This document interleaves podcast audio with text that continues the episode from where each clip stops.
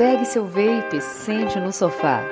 Começa agora mais um Vaporacast. Este programa é destinado a maiores de 18 anos. Vaporar é pelo menos 95% mais seguro que fumar, segundo o Serviço de Saúde Britânico. Fala Vaporacasters! Está começando mais um Vaporacast. Sim, o seu podcast que não é mais semanal, mas é periódico o suficiente para a gente continuar conversando. E acho que eu não tenho recados da paróquia hoje. Na verdade, eu tenho. Não sei se vocês já perceberam, mas o último episódio que a gente fez foi com a Silvia Casenave. E agora, vou dar um spoiler, né? Porque não te apresentei ainda. Mas hoje a gente vai conversar com o Yuri, que é da indústria. E os próximos convidados serão dois vapers, um por vez, claro. Um, é, um deles é um vapor de, que é usuário dual. Então ele tá um pouco no, no cigarro, um pouco no vape. E o outro cara é um vapor só. Qual que é o objetivo disso? Eu tô procurando também profissionais da área da saúde. Então, se alguém quiser, estiver disponível, queira conversar com o Vaporacast, a gente tá de portas abertas. Qual que é a ideia? É fazer uma roda inteira no assunto de redução de danos. Então, começamos com especialistas da ciência, vamos conversar com a indústria, vamos conversar com, com, com consumidores que têm perfis diferentes de uso. E eu queria fechar isso com um pneumologista. Então, se aparecer, seria muito bom. Bom, mas vamos lá, já comecei dando spoiler e tudo mais, e eu estou aqui recebendo o Yuri pela primeira vez no Estúdio Vaporacast, na verdade no Estúdio Papaya, que é a marca que a gente tem junto para fazer podcast. Pô, show de bola. E Yuri, vou deixar que você se apresente.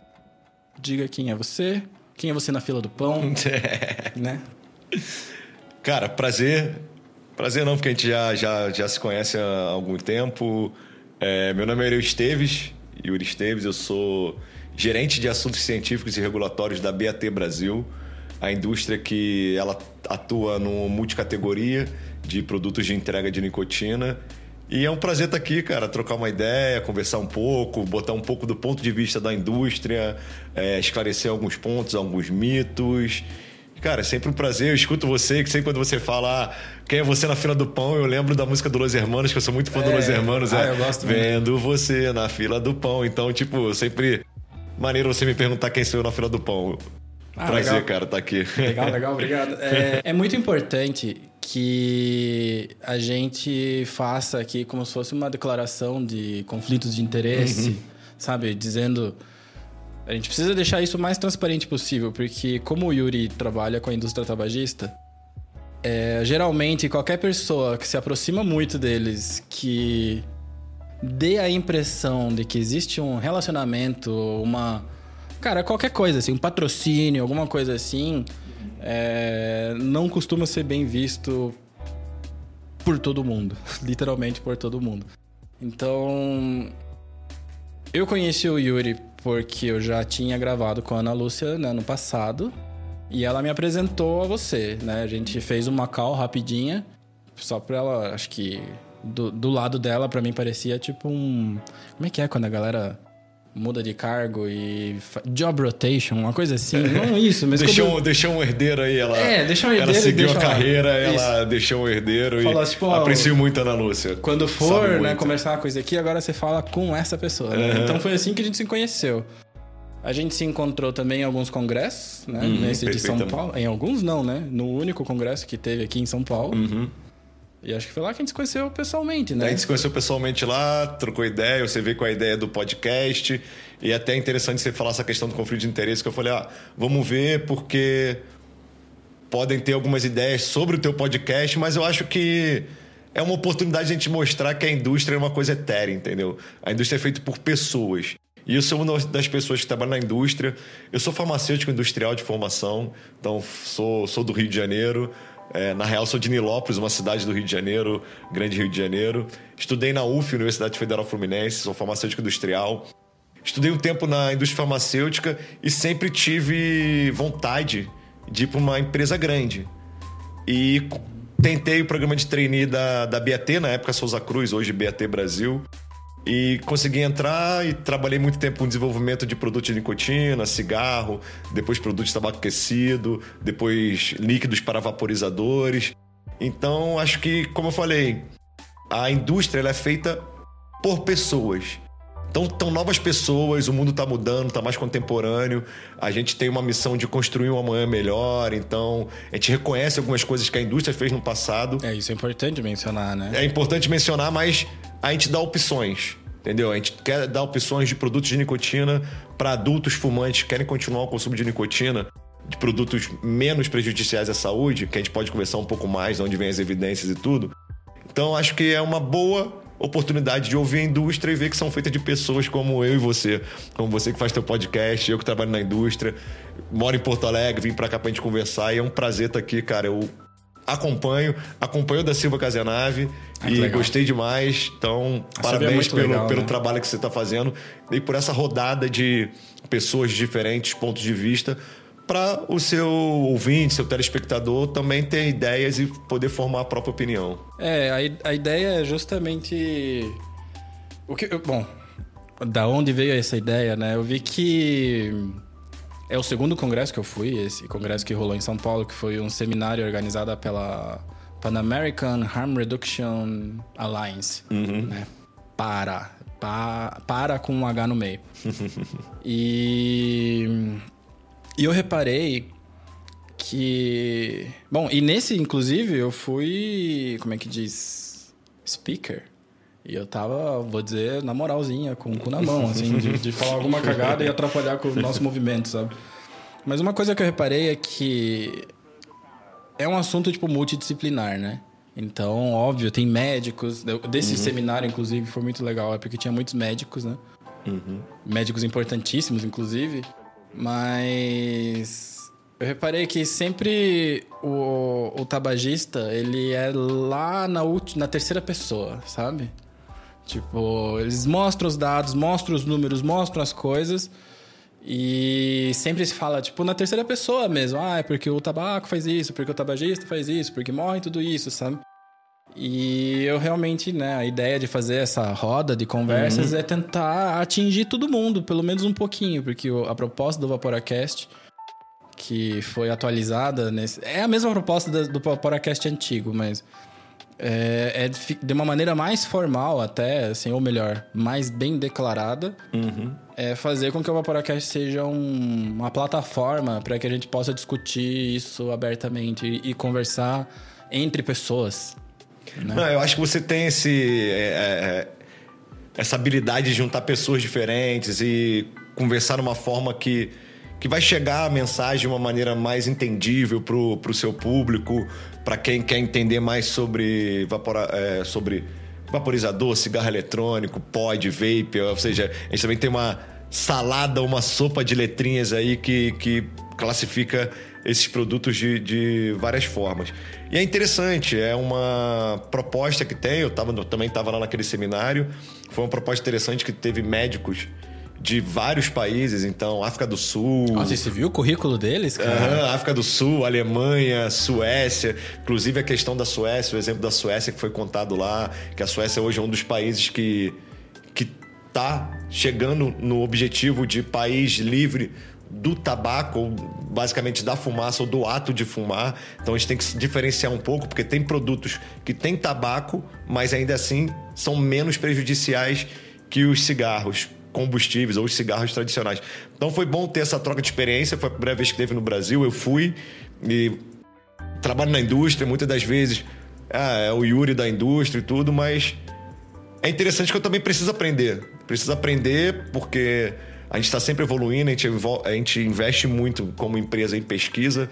É, desde 2018 a gente investiu mais de um bilhão de pounds em pesquisa, em ciência, geração de ciência. Isso significa hoje, na cotação de hoje, sei dizer quantos mais de 7 isso. bilhões de reais. Nossa então, senhora. é muito dinheiro porque essa questão, a gente reconhece algumas coisas, mas a gente trabalha para ter um portfólio de produtos multicategoria que ofereça também produtos de entrega de nicotina que significam que sejam menos prejudiciais à saúde.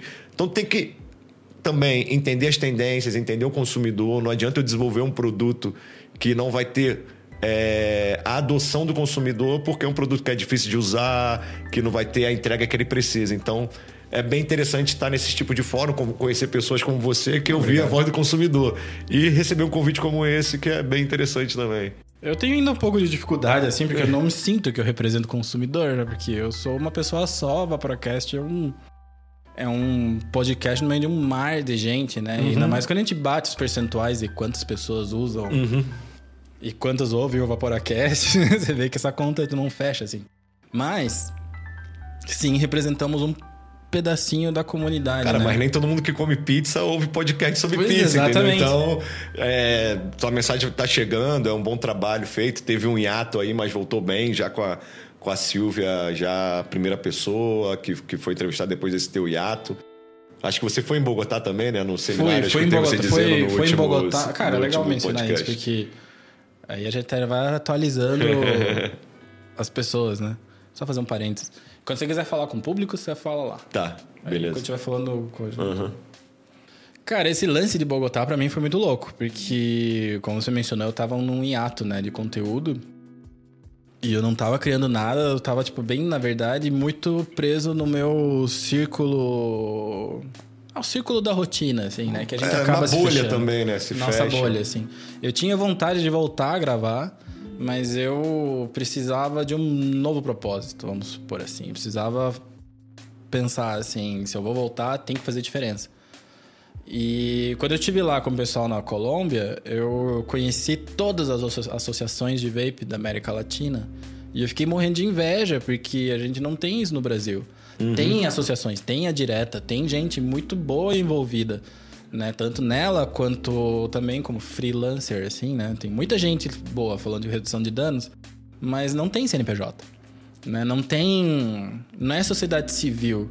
E quando eu entendi lá que o consumidor precisa se organizar e o consumidor tem poder de meter o pé na legislação e falar: para, para, para, não fui consultado. Uhum. Eu entendi que tipo, esse era o jeito certo de fazer virei ativista. Essa é a real. né? Não, acho que é, é, importante ter uma, uma associação no Brasil, até porque o Brasil é o maior país da, da América do Sul. Nós somos o terceiro ou quarto produtor de tabaco também, né? É, hoje o Brasil está entre segundo e terceiro produtor de Brasil, um dos maiores exportadores do mundo.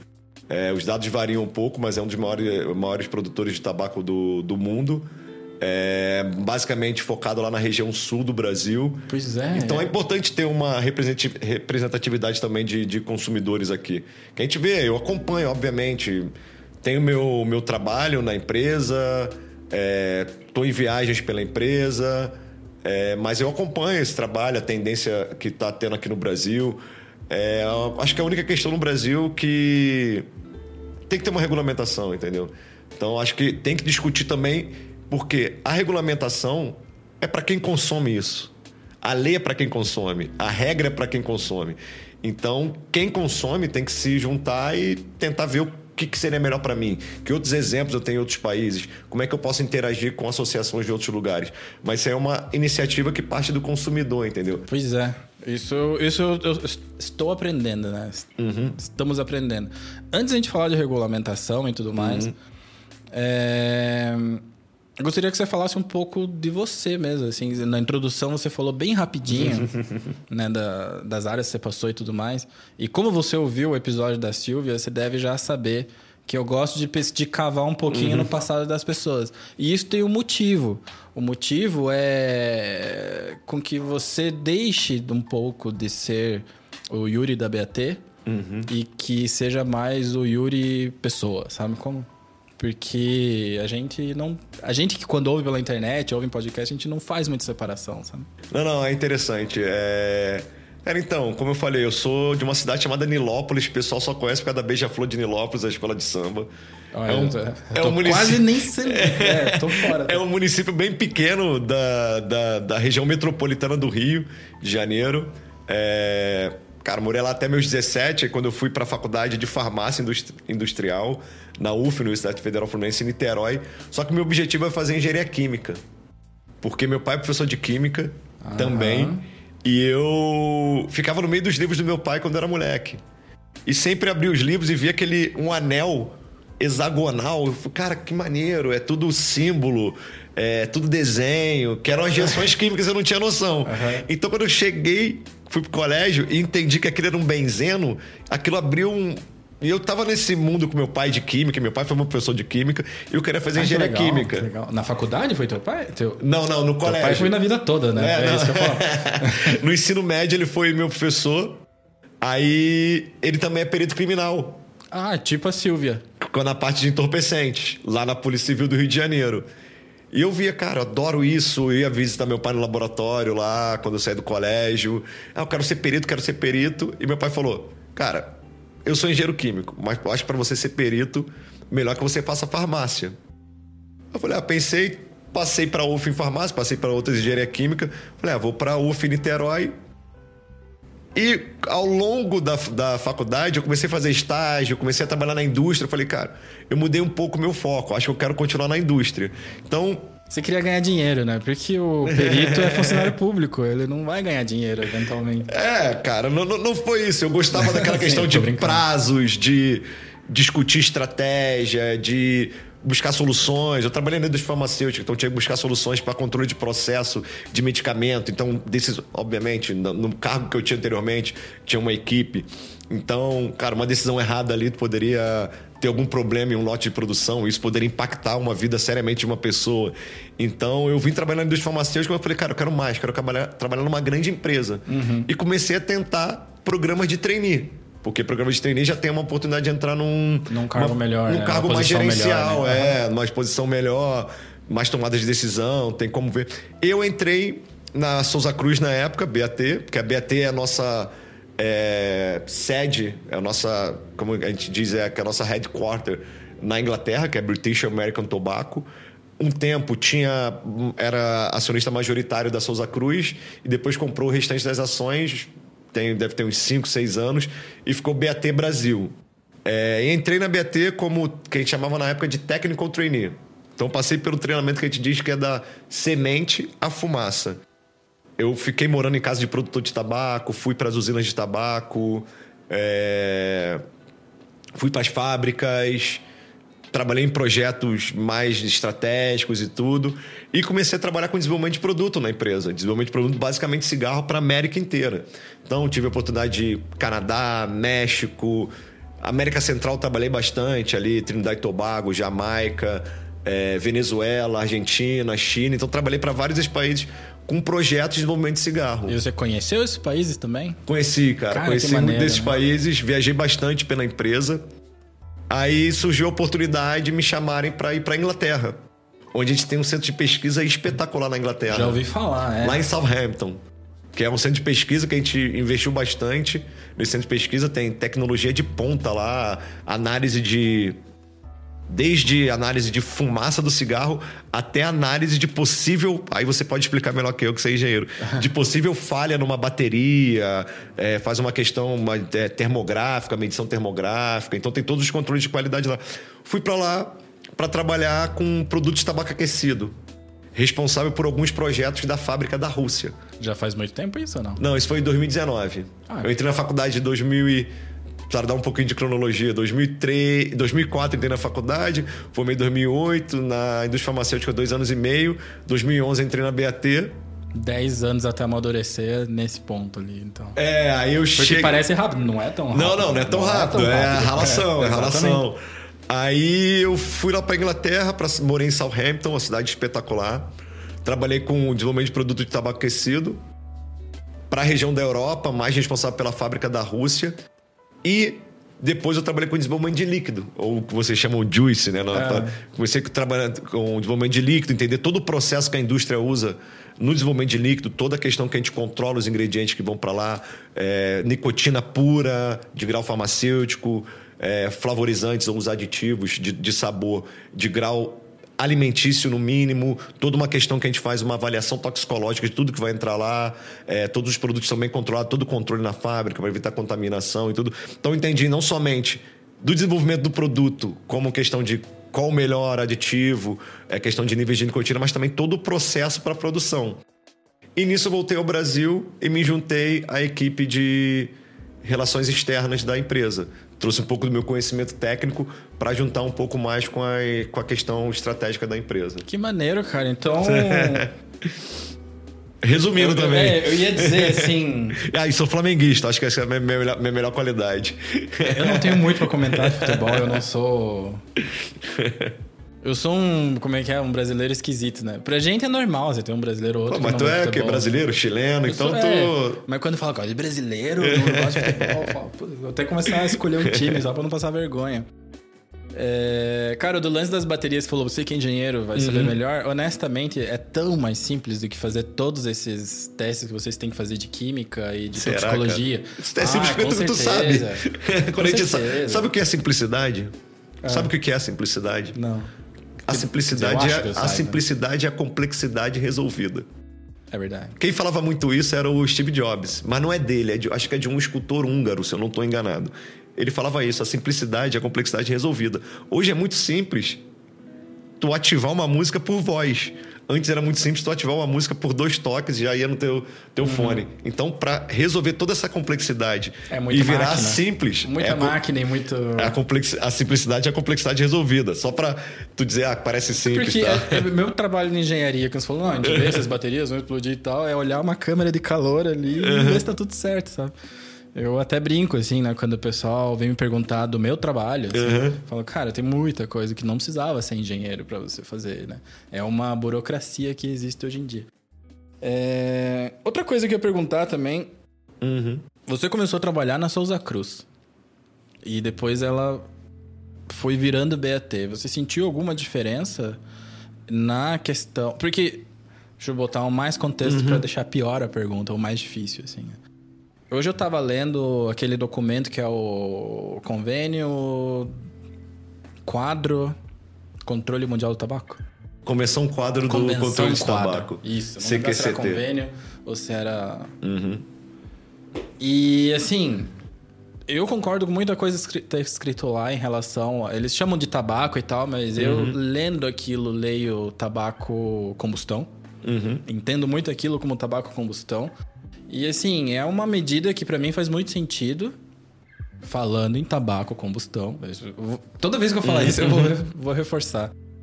E assim, se eu fosse da indústria, eu ia estar desesperado com esse negócio, porque é basicamente um convênio que visa acabar com a indústria tabagista de certa maneira, visa acabar com a venda do tabaco combustão. E por quê? Porque o tabaco combustão traz muitos males à nossa saúde. É, cara, eu acho que tem que levar em conta também que não somente o tabaco combustão, tá? Depois dá uma aprofundada, porque até tem algumas práticas que dificultam a evolução dessas novas alternativas de entrega de nicotina. É isso, vamos dar uma comentada nisso aí antes de a gente falar de regulamentação que tá. Como é que Não, fala? Tá ótimo. um assunto pendente, assim, Não, tá ótimo. notificação. aqui. Ótimo. Não, então, é, só voltando um pouco, entendeu? Claro. Acho que essas medidas são interessantes, a, a OCQ, a Convenção Quadro de Controle de Tabaco. O Brasil é signatário, foi um dos, dos países, é um país membro signatário, um dos países que. O texto é nosso, não é? Um dos países que ajudou na, na, na elaboração Celso do Amorim, texto. né? Isso eu fiquei sabendo Amo- no- Sim, Celso Amorim estava envolvido Fiquei nessa sabendo questão. no Congresso isso. Assim, isso, isso. não tem isso. um lugar que você possa pesquisar o contexto nem o passado dessas leis. Leis não, mas esses É, documentos. é, né? inclusive, para discutir essas ações, tem a COP. Como tem a COP do clima, tem a COP também do, é ano, do né? controle de tabaco esse ano no Panamá. Entendeu? Tem algumas ações, algumas ações que são, são implementadas, são assinadas, que são ações para diminuir o consumo do cigarro combustível, mas estão impactando também nessa, na- no consumo do, do, na evolução da- das novas alternativas de entrega de nicotina. O que a gente tem que na- ter na cabeça que tem relatos, tem relatos ou dados históricos que o consumo de nicotina ou de tabaco data de 8 mil anos atrás. Então a gente tem que levar em conta isso. E tem que levar em conta, para implementar as ações, a natureza dos países. Entendeu? Então, ah, um exemplo: aumento gradativo dos impostos. Talvez o aumento gradativo dos impostos para o Reino Unido, que é uma ilha, faça sentido. Tem um controle melhor das, das fronteiras. Mas talvez isso tenha que ser melhor debatido no Brasil. porque tu tem uma fronteira gigante hoje. Metade do país em fronteira seca ali. né? Fronteira seca, então tem rotas que chegam com cigarro contrabandeado do Paraguai, do Suriname, Bolívia. Qual é o percentual? Eu sei que você tem esse número. O percentual de, hoje. De cigarro falsificado vendido no Brasil. Vendido no Brasil. Hoje, o percentual no Brasil tá por volta de 43 a 45% de cigarro contrabandeado do Paraguai. Mas já chegou a ser 57% pouco tempo atrás. Vocês eram minoria. O, o, no, o, mercado não, o mercado legal é minoria. Cara, Era louco. minoria o mercado legal. Então você aumenta imposto, que é uma das ações também da COP. Tá certo ou tá errado? Não. Tem que ter um debate melhor com a especificidade de cada mercado. Então, como eu falei, na Inglaterra talvez seja melhor para controlar. Mas talvez aqui seja mais difícil. Então tem que pensar, porque crescendo muito esse imposto, eu vou ter um crescimento do mercado legal, não vou arrecadar e não vou ter esse imposto, esse imposto para investir em ações no, meu, no nosso país. Porque entendeu? esse imposto é justamente para pagar o dano, né? Aí, a saúde pública, para se Isso é muito interessante né? você falar isso, porque hoje a gente tem como forma de entrega de nicotina o cigarro e que a gente chama de é, TRN, é. ou NRT em inglês, que é Terapia de reposição de, de nicotina, nicotina, que são as duas formas de ter nicotina. É, se a gente for comparar, eu vou chegar na questão dos impostos, a gente chama de régua de risco. Hoje, o cigarro é o que te expõe a mais substâncias tóxicas ou potencialmente tóxicas. Por isso, tem um potencial de gerar danos à saúde. Uhum. Já esse, essa outra forma de consumo de nicotina não tem essa exposição. Isso a gente sabe por causa do mecanismo de combustão e tal. Só que eu posso ter uma gama de produtos entre esses dois para entregar nicotina. E o imposto, ele, de, ele deve ser é, proporcional ao, à posição desse produto na régua de risco.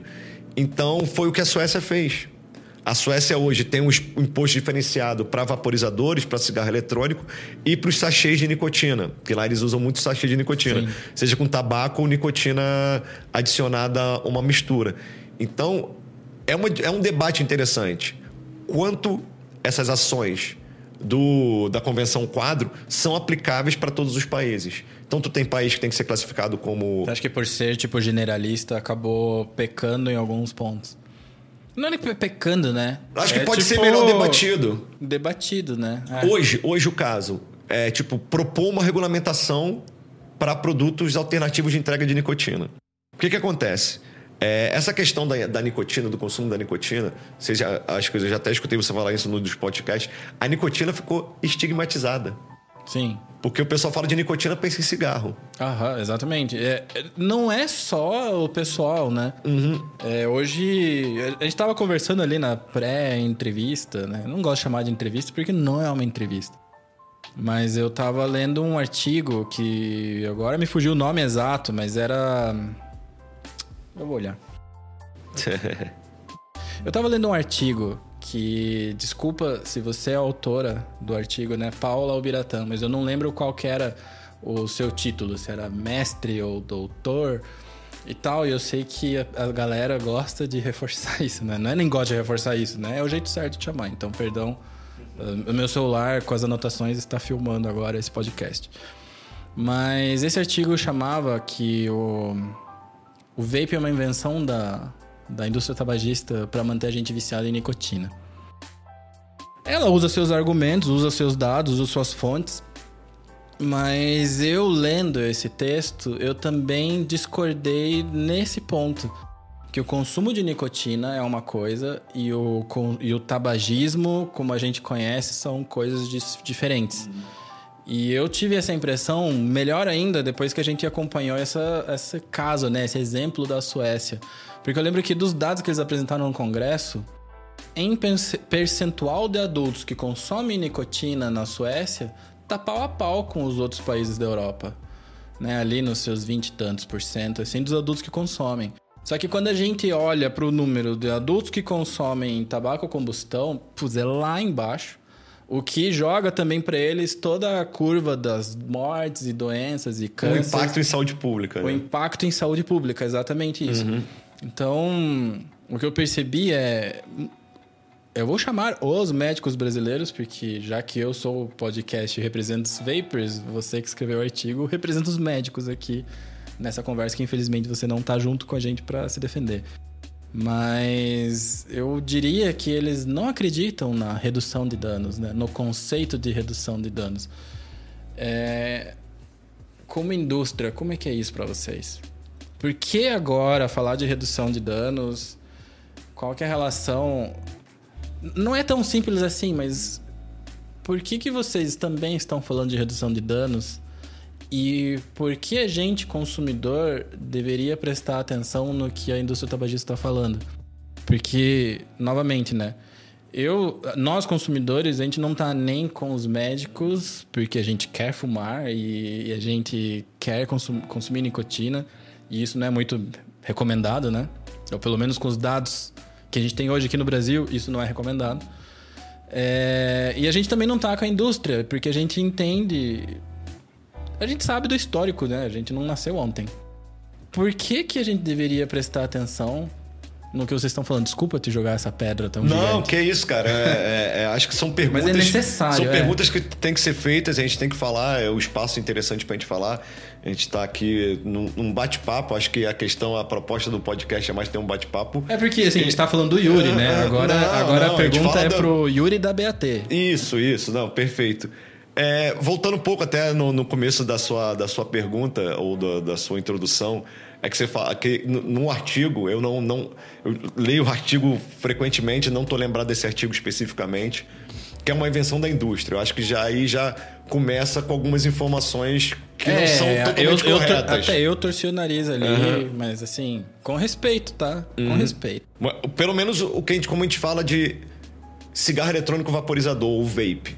O vape foi inventado em 2003, o, o, o que se popularizou hoje em dia, em 2003, por um farmacêutico chinês. Honlik, nome Tá, dele, farmacêutico inventou o vaporizador, como o farmacêutico também inventou a Coca-Cola. Então? É, não, mas, cê- mas cê é tá que, com- é que ele teve- era consumidor, né? Isso. Depois do seu hiato, você já teve dois farmacêuticos aqui. Então Pois tá- é, eu tô falando aqui, eu tô sobrando aqui. Começar a fazer Não, farmácia. Mas, mas é, mas é interessante. É, Por que, que a indústria entrou nessa? A indústria vende cigarro, vendeu cigarro, várias formas diferentes de, de tabaco para combustível. Tabaco também vende o sachê de tabaco. E a indústria vem buscando alternativas de redução de danos tem muito tempo. Desde a década de 80. Você já deve ter ouvido falar do Michael Russell, Sim. que dizem que é o pai da redução de danos do tabaco. Ele sempre disse: o problema não é a nicotina, é a forma que ela entrega. É o mecanismo que ela entrega. Então, na década de 50, quando começou a surgir os primeiros artigos sobre os potenciais danos do ato de fumar, a primeira instituição que falou que tinha algum dano, algum potencial dano, foi o Royal College of Physicians, que é como se fosse a Academia Médica Brasileira da Inglaterra. Então, eles em 1950, na década de 50, falaram sobre o cigarro. E depois foi seguido pela também pela comunidade médica americana, que o cigarro, na forma que é combustível. Só que isso ficou muito estigma- estigmatizado para nicotina. Só que o que fez a indústria? A indústria começou a buscar soluções É porque até então, né, o consumo, da, exceto Suécia, exceto snus, todo o consumo de nicotina era proveniente do É, cigarro grande combustão, maioria, né? grande É. maioria como ainda é hoje, isso pode mudar esse cenário caso a gente de- consiga desmistificar algumas informações são ventiladas sobre isso. Mas só voltando, a partir de 1950, 1960, as indústrias começaram a investir muito em estudar, buscar novas formas que não foram eficientes, que era filtro, colocar filtro, é, formas de tratar o tabaco desde a plantação para evitar que é, dependendo de quanto o tabaco ficava exposto lá, criasse algumas substâncias que poderiam se degradar e levar para fumaça. Quando surgiu o vaporizador, a indústria já tinha feito um produto parecido que era um produto de tabaco aquecido, tempos atrás, ou seja, já sabia que ia tirar a combustão. Quando surgiu esse vaporizador pelo chinês, a indústria viu também uma oportunidade de explorar um produto ou de entrar nesse mercado de um produto que entrega nicotina, o que ela já estava acostumado, mas pegar toda essa experiência e esse arcabouço, todo esse background de cientistas e colocar para melhorar esse produto, porque as pessoas consomem nicotina. Então não, não não tem como tapar o sol com a peneira. E se eu como. entrar com o meu know-how, pessoas, tenho cientista, investir um bilhão de pounds em pesquisa para esse produto seja chegue à mão das pessoas que optam por nicotina menos prejudicial, foi por isso que a indústria, a indústria entra. E a indústria consegue comprovar que esses produtos tem menor dano à saúde. E não só a indústria, como o Royal College of Physicians, É, eu ia comentar Health isso, Canada, é. Porque- é, a próprio sistema público de saúde da Inglaterra. Porque vem de lá, inclusive, né? Do Sistema de Saúde Pública da Inglaterra, que vem aquela frase que a gente sempre fala. Que inclusive tá na abertura do podcast. Então a gente já falou ela hoje e não lembrava de ter falado. E eu achei curioso que você mencionou o Royal College of Physicians, né? Foram os primeiros a dizer, olha, o tabaco tá causando O males. cigarro na época. O cigarro tá causando o males, Cigarro, né? cachimbo, tinha muito cachimbo também É na verdade. época. E também eles, hoje, eles apontam que o vape é uma, uma alternativa, né? Inclusive, eu estive em dezembro do ano passado. Se eu não me engano, a data eu também posso ter esquecido. 9 de dezembro do ano passado teve o eSig Summit, que reúne os maiores especialistas de ciência, regulamentação e saúde pública do mundo para discutir. é, Tipo uma GFN, só que. Mas, só que, cara, foi dentro do Royal College of Physicians. Nossa senhora. Foi dentro. E a abertura foi um médico. E o médico disse: é, muitas das vezes, alguns países que ainda não têm regulamentação podem se arrepender de não regulamentarem para dar acesso às pessoas alternativas menos danosas. O Royal College of Physicians ele foi fundado pelo Henrique VIII. Isso há 500 anos. Que louco, né? Ou seja, quando o Brasil estava sendo descoberto, já tinha uma associação médica nacional lá na Forte, né? lá- forte lá na Inglaterra. E hoje eles recebem os profissionais e a indústria pode estar. Eu fui como indústria e estava identificado como indústria. Pode ir lá e debater com profissionais é, produto, como melhorar o produto, ou como melhorar as práticas regulatórias, como diminuir o consumo de jovens. Que isso vai sempre ter. Então a gente tem que ter o fóruns e tem que é, eu, eu gosto de falar, tem uma pessoa que trabalha comigo que ela sempre fala: Ah, Yuri, isso é o pressuposto de realidade. A gente tem que se basear na realidade e tomar ações com base na realidade. Esse é o pressuposto de realidade. Então, voltando, o Royal College of Physicians, como você citou, em 2016 eles publicaram um relatório que é, é Tobacco Harm Reduction, nicotina sem fumaça. Que é muito interessante que eles trazem de maneira independente, estudos independentes, como que esses produtos alternativos de entrega de nicotina podem ser diminuir o impacto do ato de fumar na saúde pública. E aí você vê outras práticas sendo adotadas na Inglaterra muito com base nesses estudos desses médicos, desses profissionais de saúde. É, bom, a parte do, do Reino Unido e da ciência produzida, né? Da a ciência em relação à saúde produzida no Reino Unido é. É o melhor sistema de saúde que a gente conhece, pelo menos, né? Ou pelo menos um dos, um dos melhores. Eu não tô querendo jogar pedra no SUS, não, porque eu, eu tenho muito amor e carinho pelo É, SUS. Cara, isso é muito interessante que você tá, tá- tá dizendo. É, e, e- e acontece uma troca, entende? Lá tem o NHS, que é National Health System, e aqui tem o SUS. E o SUS tem muitas bases parecidas com o NHS nos princípios básicos. Saúde de graça, universal, o acesso, obviamente, tem as diferenças e tal. Mas também tem muita coisa que o NHS aprende com, com o SUS. Vamos supor, o NHS levou uma prática que o SUS tem, que eles não tinham, que é o médico da família. Ah, é? que é o é médico daqui? que vai nas casas, Nossa, é daqui. que louco. Eu achei que. Nossa, que horrível, porque eu ia falar, eu achei que tinha vindo de lá. Não, e aí é o- o- pior. O, Sistema Universal de Saúde, é, acesso universal gratuito, é, o NHS é uma base bem forte. Só que aqui no Brasil implementaram o médico da família, que é ou profissionais de saúde vão porta a porta e já vão. E isso previne muitas doenças. Eu, uma vez eu vi que os médicos lá, eles ganham uma bonificação. É, Bom, o médico é tipo um médico da família, né? Então ele é, ele é responsável por uma certa região da cidade. Ele, É, o, ele eu chamo de GP, né? pessoas. O GP, o General Practitioner, né? Como se fosse o clínico geral. Isso. E aí eu vi que tava rolando. Faz tempo e não tenho fontes. Mas foi um documentário. Que os médicos que ajudam na, aos pacientes a pararem de fumar, pelo menos antes, eles recebiam uma bonificação em dinheiro. Assim, tipo, cara, bom trabalho. Não é bom trabalho, é para incentivar que os médicos da, da família ali. Né, É, porque você tem um General Practitioner, que é teu clínico geral, quando tu vai morar lá, é, tu já se inscreve no sistema público de saúde e já designam um médico pra ti. É, só que a diferença que, eu que leva pra lá é que tem profissionais de saúde aqui no Brasil que visita na tua casa. Então, ah, cara, como é que você tá? Teve alguma dor de cabeça, alguma coisa? Eles têm esse foco preventivo, né? é um foco preventivo. E por isso a adoção de produtos alternativos de entrega de nicotina. Porque isso previne malefícios lá. Previne ocupação no sistema de saúde. Então, tu abre essa ocupação no sistema de saúde. Então, tudo isso tem impactos no, na, na, saúde pública, entendeu? Então, o NHS é uma base. Eu, quando morei lá, é, tive a oportunidade de conversar com GPs. Tem lojas de venda de cigarro eletrônico dentro de hospitais. Sim, isso acho que começou lá por 2018 também, né? Eu sei que a gente tem uma das poucas notícias que a gente já deu no Vaporacast, essa era uma delas, né? De que lá, para vender cigarro, você tem uma distância mínima, né? Como se fosse uma. É, tem alguma. Como se fosse um limite, assim, uhum. olha, 100 metros do hospital você nem vende cigarro. E vape shop tem dentro.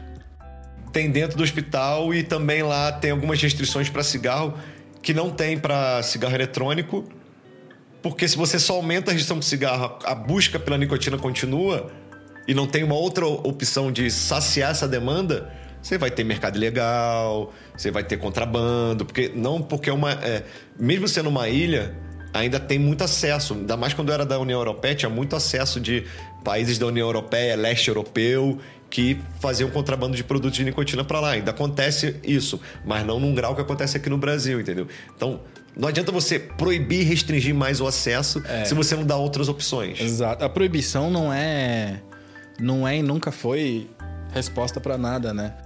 E essa é uma outra coisa que eu ia perguntar. Porque um argumento que eu vi no artigo, que eu concordei até, foi que a proibição funcionou no Brasil, de certa forma.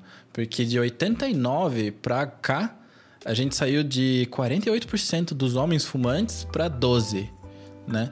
Então, assim, eu, eu já que já fui. De, por mais que tenha minhas críticas em relação ao Inca, em relação à SUS, em relação a toda a questão de vape, tabagismo, que tem muita gente que acha que é a mesma coisa. Uhum. É, eu sempre dei os devidos créditos ao Inca, ao trabalho maravilhoso que eles fizeram. É, ao SUS também, que é uma instituição super forte, assim, olha, se a gente critica é porque a gente esperava. Se eu critico, é porque eu esperava mais. Se eu esperasse nada, não ia falar nada, né? Do mesmo jeito que esse comentário eu vou guardar para mim. E. Não, não, mas é interessante. Mas assim, eu, acompanhando também os números da Suécia, eu percebi que eles também chegaram perto ali do 15, do 10 e o negócio dá uma estagnada, sabe? E também vi que acho que posso estar falando alguma bobeira, mas se a bobeira é, é só questão da data. Que a partir mais ou menos de 2015, 2016, a Suécia começou a adotar produtos de dano reduzido, ou seja, produtos que contém nicotina, né? Para nosso papo específico, né? Produtos que contêm nicotina, mas que não são terapias de reposição de nicotina, são pro, para o uso do fumante ou ex-fumante, né? Que uhum. deseja parar de fumar. E aí, com essas medidas, eles conseguiram achatar esses 5, 6, 7% que faltava para chegar ali perto dos 5%, 5% considerado. Não, é, é bem interessante. Free. É bem Você interessante. Acha que é, essa parada de. No Brasil, né? Localizado no Brasil. Você acha que essa parada de apertar imposto e tudo mais, ela chegou no seu limite? Porque, assim. Tá no ponto, né, de que a gente começou, comentou no começo do programa, né? Metade dos cigarros, dos cigarros são. Vou repetir essa frase que não vai dar para arrumar. É vídeo, né? Áudio você pode só tirar meio uhum, segundo. Uhum.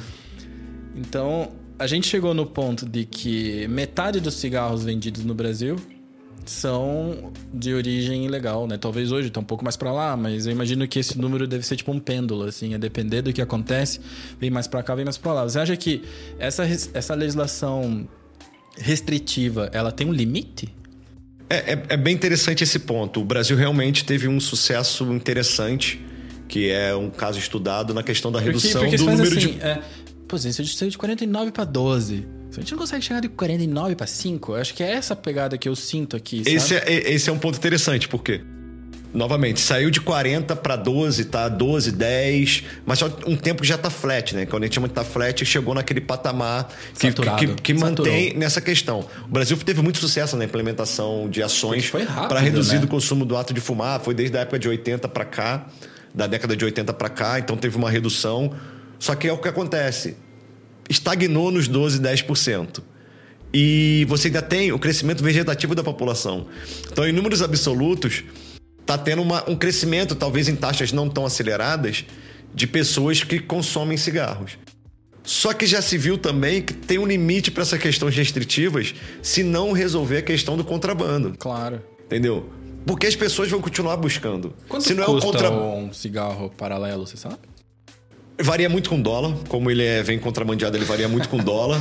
É, Como é que Mas pode, você né? hoje no Brasil você tem um preço mínimo de cigarro legal, que está em 5 reais. Uhum.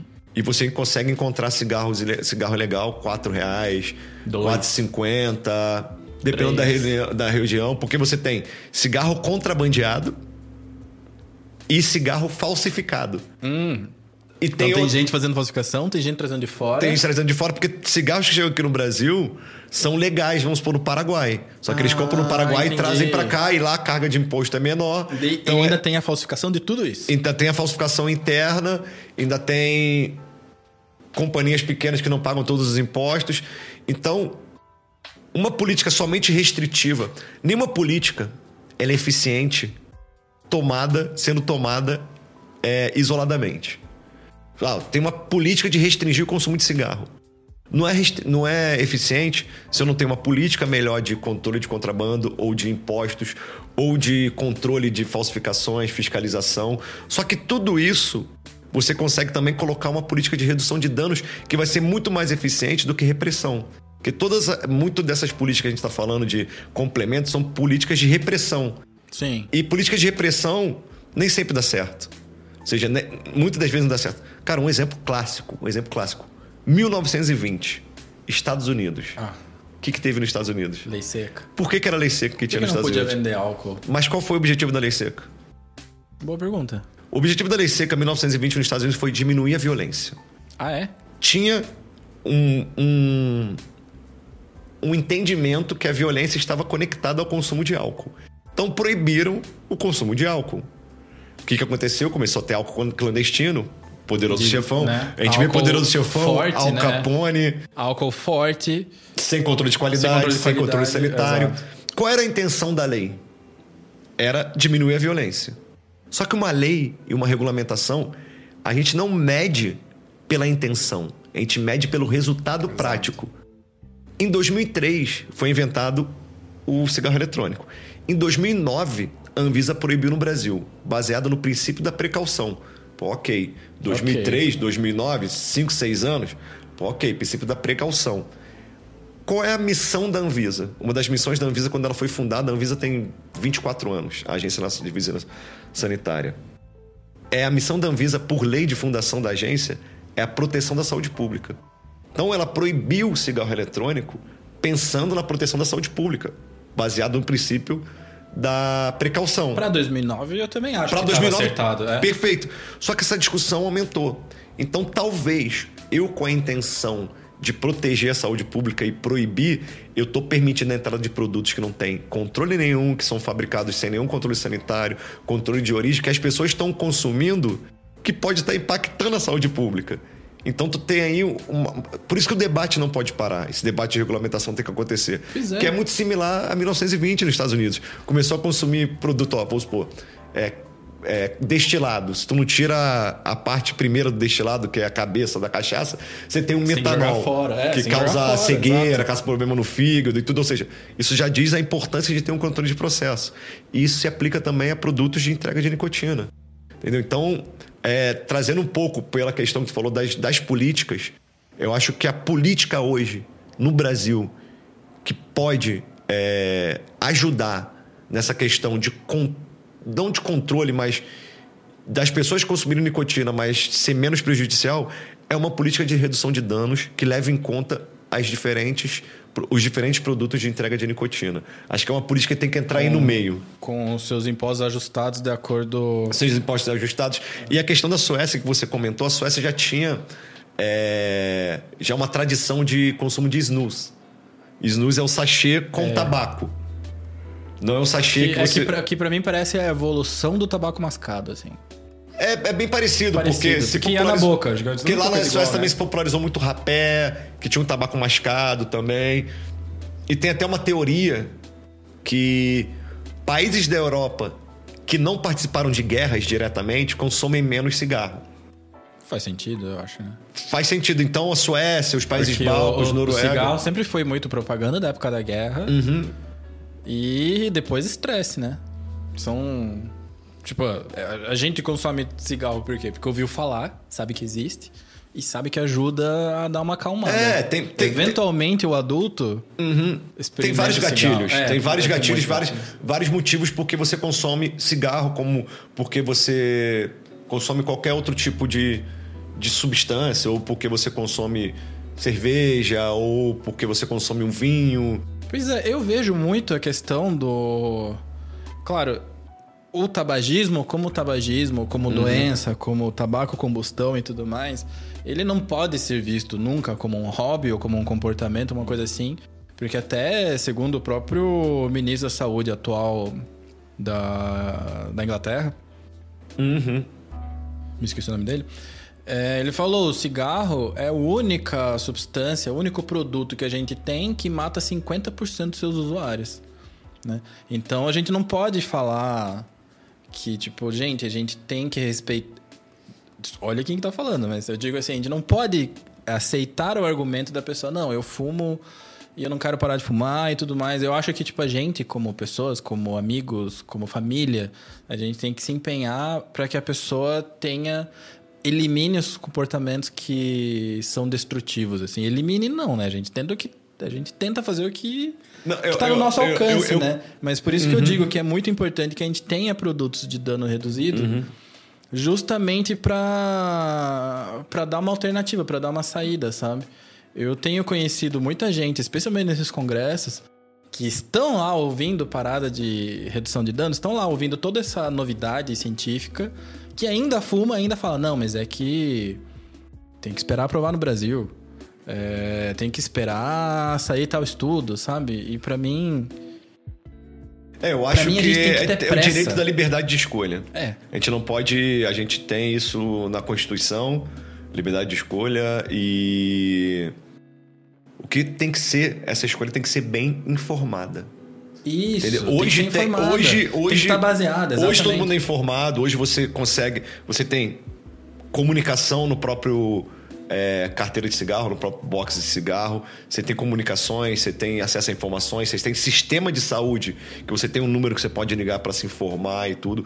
Nós temos que não limitar as nossas opções de consumos, isso no geral, mas tem que informar essas opções de consumo, o que, que pode ser ocasionar para tua saúde ou para a saúde da tua família, ou se você tem que estar tá informado e ser repreendido se você É, eu é... digo assim, é papel para mim, é papel da família e dos amigos fazer a repreensão e chamar, mas não é papel do governo decidir Acho que é papel se... de todo mundo informar e estar tá informado. Exato. Né? Mas Entendeu? não é papel do governo, tipo, proibir ou liberar. Bom, uhum. liberar é papel, né? Nesse caso, né? Mas regulamentar, regulamentar. Regulamentar. Porque se a gente for falar assim, tipo, bem do que a gente vê nas ruas, cara, eu tô. Eu vou muito a São Paulo e São Paulo é tomado de. É, que a gente chama. No Rio a gente chama de fiteiro. É, que são as pessoas que ficam vendendo é, é, cigarro eletrônico naquelas bandejinhas. Ah, como é que é o nome? No Rio é fiteiro. Fiteiro. Cara, eu, eu, não sei dar o nome para isso aqui. Uhum. Porque tu... isso rola aqui em Curitiba também. Sim, cara. Se tu encontra, se você consegue e-commerce. É, é, muito comprar. Eu, acho que eu, não lembro se foi com vocês que a gente comentou, mas a gente tava no congresso lá. E eu comentei que o, mais, o lugar mais difícil de achar um vape é na tabacaria. Ah, tu comentou. É, tu comentou também, acho que no teu podcast também, é, cara. Acho que foi no, do, no primeiro episódio, eu escutei. É, porque uhum. as tabacarias e os lugares que costumam vender cigarro, uhum.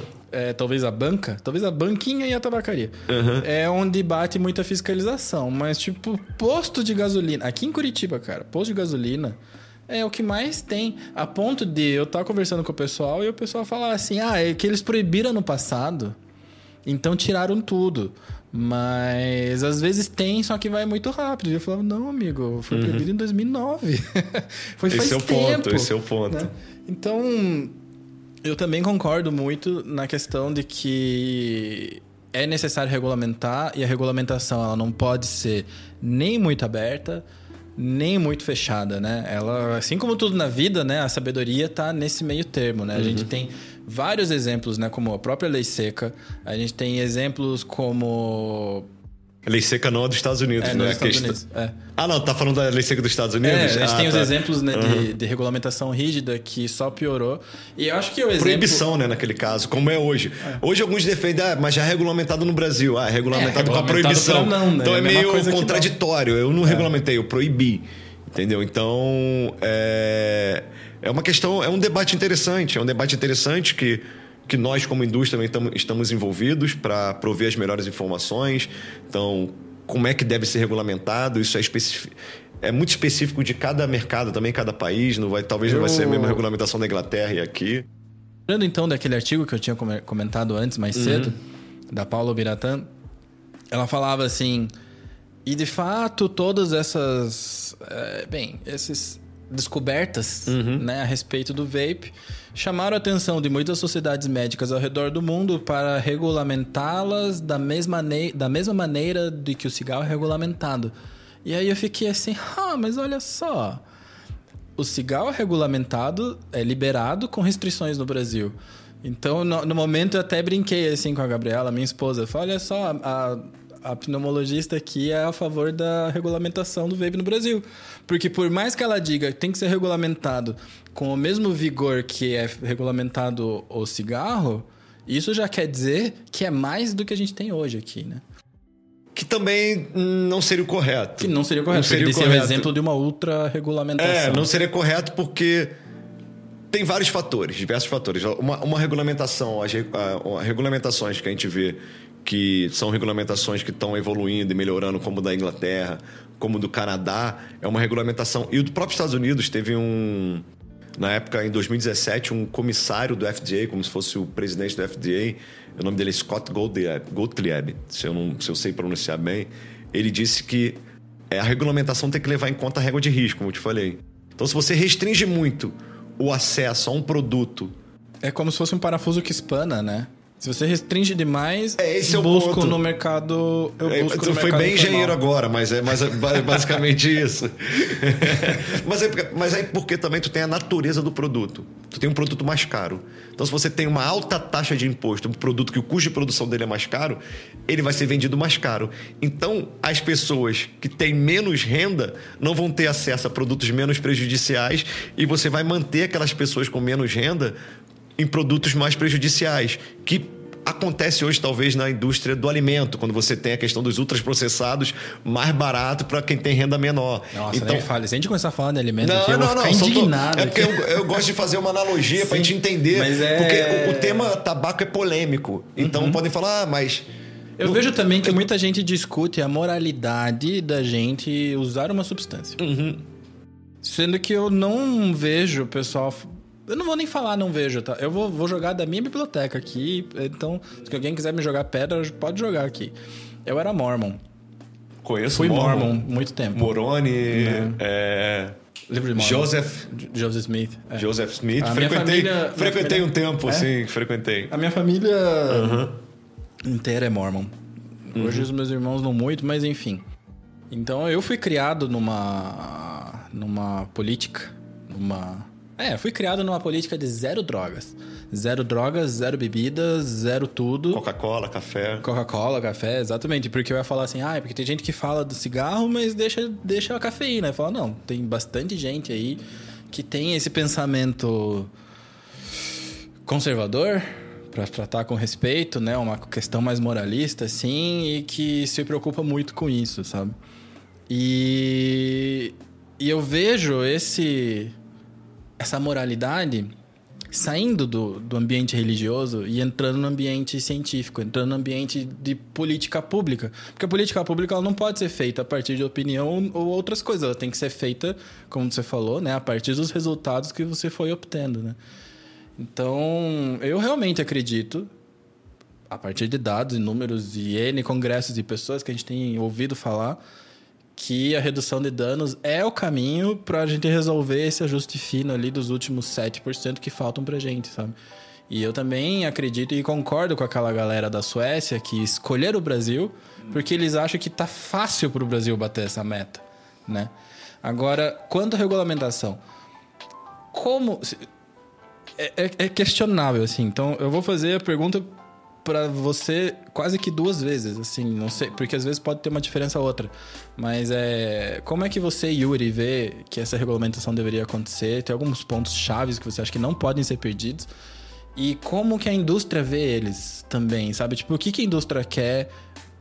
Uhum. Assim, eu não sei se eu vou ter duas respostas, né? Porque como você trabalha lá, você tá lá e vive isso e, e tem isso.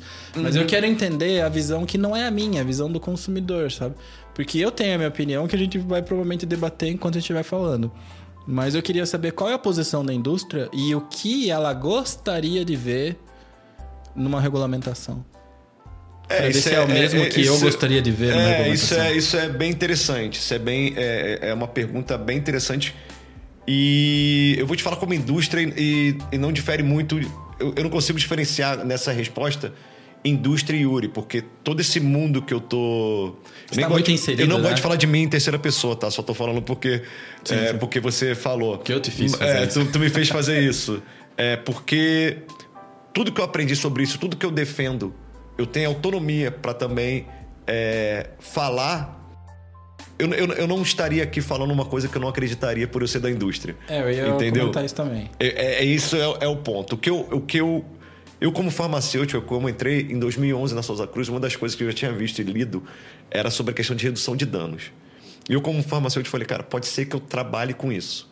E hoje eu trabalho na indústria, que é um, um, um, um emprego legal, que a gente tem. No Brasil, a gente tem 5, 6 mil funcionários diretos e tem fábrica, tem centro de pesquisa, tem uma capacidade de geração de ciência. Mas falando, falando como gerente de assuntos científicos e regulatórios, que aí eu junto os dois, eu, pessoa, e a indústria. Cara, tem que ter algumas regras básicas. Limite de nicotina. Você tem que delimitar Concordo. o limite de nicotina. Concordo. Quanto? Gra... Depende. Esse tá. é um tá. outro debate. Tá? É, tem que ser delimitado para mim entre 20 e 50 miligramas por ml ou 2 ou 5%. Uhum. Tá? Mas é uma, uma, uma, boa discussão. Então a gente pode levar em conta dados do mercado de cigarro. É porque, porque isso vai no tipo do aparelho que está sendo usado também, né? É, aí, aí, é que, não, é que, peraí, deixa, deixa um que eu faça, é, deixa é. que eu faça essa meia culpa. Uhum o mercado não é abertão igual o vape que eu uso e o que acho que seria a segunda ou terceira geração, porque acho que essa quarta geração atual é descartável, né? Então, tá, crescendo, é tá crescendo muito descartável, então. Ou siga a like, tem né? Tá voltando para aquele, uhum. Pra aquele vape do, do, do começo, assim. Porque né? começou como disposable, na real. Exatamente. Só que siga like, agora evoluiu.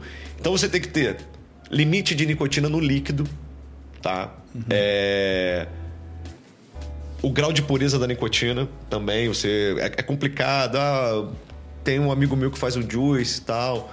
Pode ter alguns riscos envolvidos. Ah, como é que chega essa nicotina? Essa nicotina fica lá no container quanto tempo? Ela vem em âmbar, ela não teve oxidação, não teve uma fotooxidação, alguma coisa que pode ter gerado algum outro composto ali não desejável para estar naquele meio. Então, tudo isso uma regulamentação traria para controle. Obviamente, contro é, menor de 18 anos nem obviamente, cogita, obviamente. nem cogita só que não só isso. Tem que evitar também é, embalagens. A regulamentação tem que trazer que não é possível embalagens que atraiam jovens. Concordo como... também. É. Cara, a gente Acho vê... que a regulação canadense é assim, né? A, a europeia também é assim, né? Você na, na, pode... na Inglaterra estão discutindo isso. É... A regulamentação na Inglaterra é muito interessante. Eu tive reuniões na Inglaterra quando eu fui. Inclusive, eu fui na House of Commons, não, não é segredo, que é como se fosse o, a Câmara dos Deputados ah. lá, o parlamento. Conversei com um parlamentar que ele, ele apoia essa, é, a política de saúde em questão do vape na, na Inglaterra, entendeu? Então, uma das coisas que eu discuti é que ele falou, cara. É, não pode ser atrativo para jovens. Então, hoje você vê, sem controle nenhum, você tem é, device em forma de Game Boy, é, líquidos com é, cartoon. Eu, eu, digo mais, tipo eu, eu, comprei um isqueiro uns dias atrás, também temático Game Boy, assim, sabe? Então, é. A galera gosta de apontar, então, mas até o isqueiro faz isso. Fazer o isqueiro com forma de Game Boy, uhum. fazer um vape com forma de Game Boy, pra mim é a mesma coisa. Os dois estão errados. Sabe? É, então, a regulamentação traz esses limites. Porque a regulamentação ela vem para criar regras e proteger a saúde pública, proteger o consumidor. Então, proteger que tenham novos entrantes, que. Como você fala, cara, eu acho interessante quando você fala. Ah, se você fuma, troca pro vape. Se você não fuma, fica de boa. É. É isso. Quem tem que trocar pro vape, ele tem que saber que vai acessar um produto que tem um controle também que chama de lista negativa de ingredientes. Eu tenho que ter. Eu não posso ter diacetil ali dentro. Exato. Eu não posso ter vitam, é, acetato de vitamina E. Exatamente. Eu não posso ter alguns agentes de sabor. Ah, vai ficar docinho, tá, cara? Mas esse docinho, você tem que botar em grande quantidade esse aditivo, ele vai degradar, vai é, gerar compostos quando ele é aquecido que não seriam bons serem inalados, que diminui o potencial de redução de risco. Então, a regulamentação traria isso. Uhum. Entendeu? Limite de nicotina, a qual que é? É também uma discussão bem complicada. Porque se eu boto muito baixo o limite de nicotina, o mercado legal vai pegar é. toda aquela demanda de limite de Exato. nicotina acima.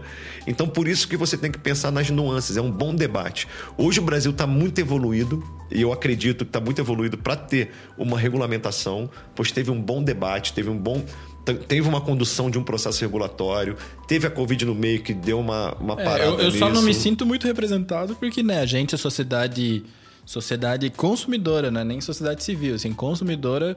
A gente não estava lá, hum. até porque a gente não estava, ainda não estava Mas hoje o processo regulatório né? das agências regulatórias, teve a lei das agências regulatórias, eu não vou lembrar qual, qual o número da lei, quando ela foi votada, mas foi recente.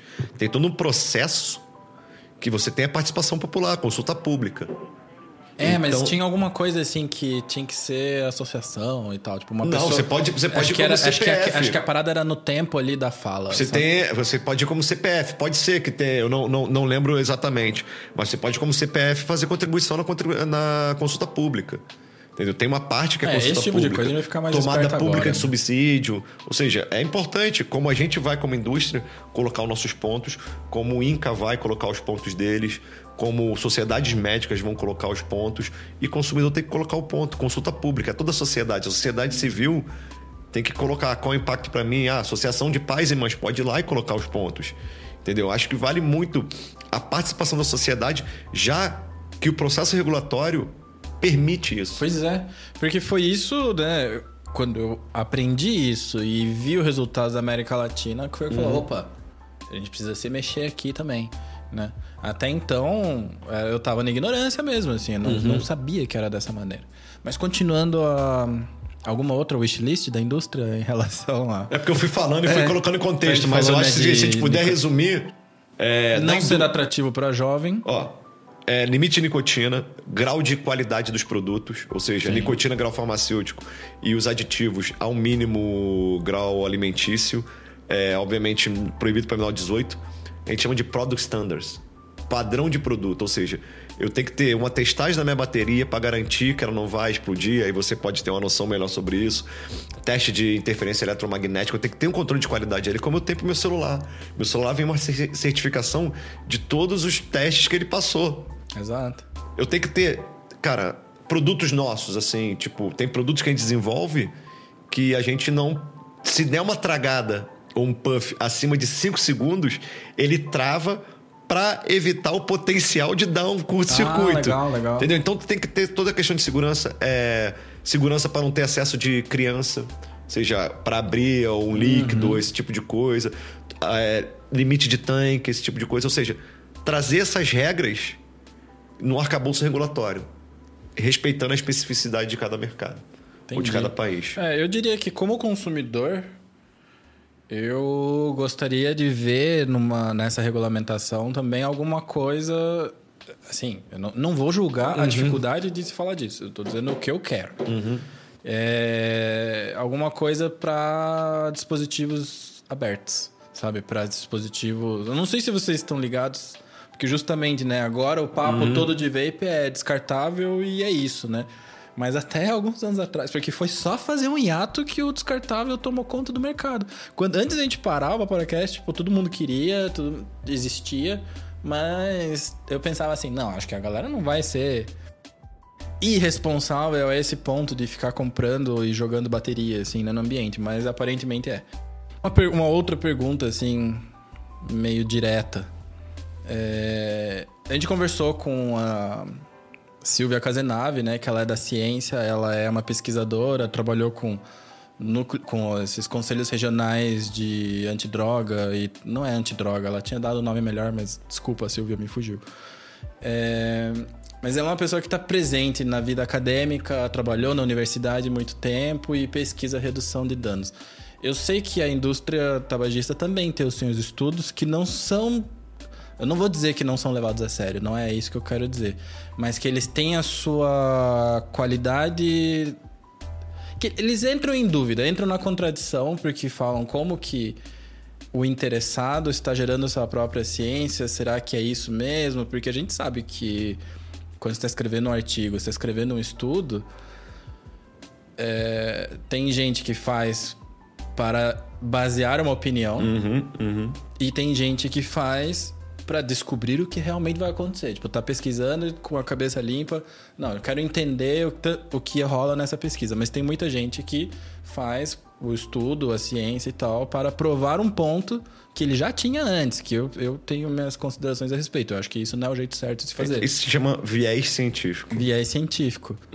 Então, Scientific assim, bias em inglês que como é muito. que os estudos que vocês fazem são recebidos pela comunidade científica? Isso é muito interessante. É, a gente faz muito estudo, como eu te falei, é mais de um bilhão de pounds desde 2018 investido em, em pesquisa científica. Então a gente tem 1.500 cientistas e cientistas que, como a gente está lá na Inglaterra, tem muita facilidade de acesso das pessoas que Cambridge, Oxford, Que inveja, uni- né, cara? dessas universidades. Então, eu acho que em termos de título, a gente tem pessoas espetaculares, a gente gera é, estudos científicos que são divulgados e publicados em revistas científicas que passam por revisão de pares, é, só que ainda tem esse estigma com, com, com a indústria. Então, muitas das vezes a gente vê isso até na mídia. É, muitos estudos que são feitos por pessoas que não estão totalmente conectadas, que não estão conectadas à, à- à indústria, que que são divulgados com pouca qualidade, public... na real, são publicados com pouca qualidade. Recentemente teve um estudo que dizia que o cigarro eletrônico causava câncer 20 anos antes. Pois e tinha é, uma tarja. como? E tinha uma tarja. Ver- cara, eu já tava. Eu já tava. Não, já, mas- já mas o- não, mas o é é? interessante não é nem isso. de americanas. O interessante né, não é nem isso. caso, Tinha né? uma tarja vermelha no estudo dizendo esse estudo é, precisa ser retratado. E as regras para retratação é quando a metodologia não está ok, quando os resultados não estão ok, quando teve algum erro na, na condução. Só que esse, esse estudo ele foi amplamente divulgado no Brasil pela mídia. E estudos que talvez seja da indústria, como a gente fez um estudo longo, longo, um estudo de longo prazo, onde a gente pegou 500 indivíduos por um ano, acompanhou esses indivíduos é, com diferentes formas de, de, de utilização da nicotina e foi observando a mudança em biomarcadores de exposição, que é ver é, que eles estão sendo menos expostos a substâncias tóxicas ou potencialmente tóxicas e também biomarcadores de potencial dano.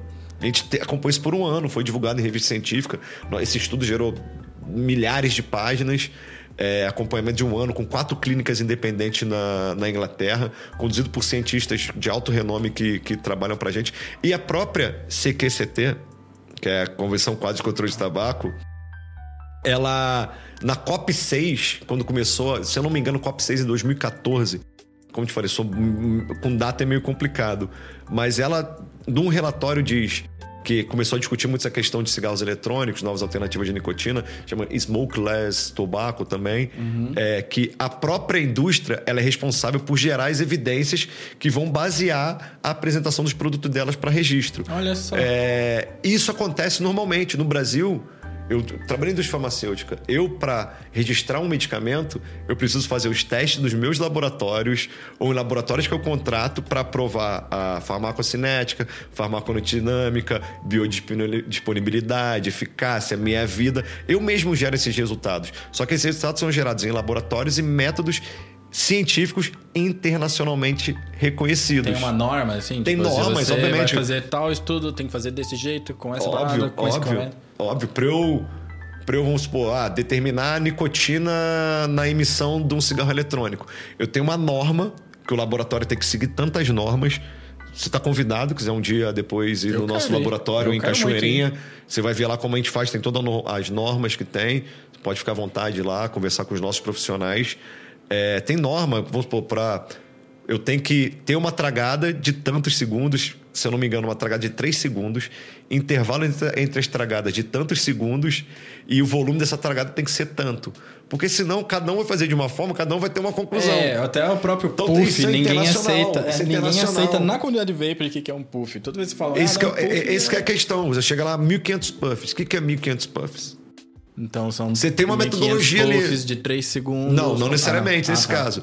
Porque você tem a metodologia ISO, que a ISO é, é Instituto de Padronização, Organização Internacional de Padronização, que, cara, é, normatiza Tudo, tudo, tudo. Normatiza também como você vai fazer a análise da emissão. Então você tem que fazer, pode fazer análise da emissão que a gente chama corrente principal, que é aquela que você inala, ou a corrente secundária, que é aquela que sai lateralmente. Então tudo isso é normatizado. E a, a indústria segue todos esses padrões. Então você acha que é, um contra... é uma contradição quando a galera aponta e fala esse, esse estudo foi feito pelo tabagista, não devo olhar, sendo que o estudo das regulamentações pelo CQCT... CQC, é Convenção Quadro de Controle de Tabaco. É, é. Não, é, é que eu, eu penso a palavra e eu tenho que, tipo, contar as letras. FCTC, Se fosse um inglês, é número, eu já tinha decorado, ó, ó. É porque às vezes eu também confundo, porque eu- a gente fala muito em inglês, que é o FCTC, que é o Framework É isso que. Convention Eu- eu- of Tobacco Control. Meu primeiro contato com esse negócio foi em inglês. E quando eu vi no, Eu também tenho que nos pensar um congressos pouquinho. em português, eu fiquei tipo, mano. Bem, mas então, pra você é tipo um contrassenso. Não um contrassenso, é uma contradição, então. Eu acho que é um argumento fácil. Um argumento fácil. Acho que é um argumento fácil. É que chega até numa argumentação. É uma argumentação quando a gente fala, quando você está falando e, a pessoa, você fala um argumento, ah, não, porque aquela parede é branca. Ah, não, mas quem é você para dizer que essa parede é branca? É uma argumentação ad hominem, que você não vai É, no que argumento. você vai na pessoa, Você né? vai no, no- Você na pessoa. a pessoa, você Eu acho que- desacredita a pessoa. Eu acho que tá basicamente assim. Então, tipo, ah, é, estudo da indústria, todo bem conduzido, com pessoas altamente qualificadas. Eu tive uma oportunidade de trabalhar com essas pessoas na Inglaterra, cara. Eu tenho um grande prazer de trabalhar com eles. Estou indo para lá de novo, vou conversar com o pessoal. Cada vez que eu vou lá, o laboratório tá diferente. Que massa. Máquina de ultrassom e tudo. Eu acho que estão gerando muita ciência. A gente gera muita ciência aqui no Brasil também, poderia gerar mais, mas com a proibição, proibição, a gente trabalha só com tabaco e fumaça.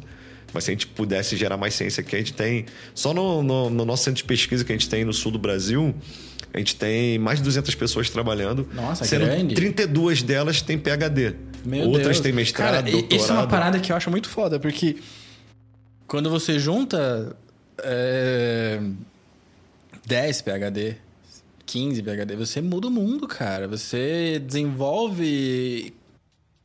Né? Tô muito puxa-saco aqui, né? Mas você desenvolve realmente. Você realmente.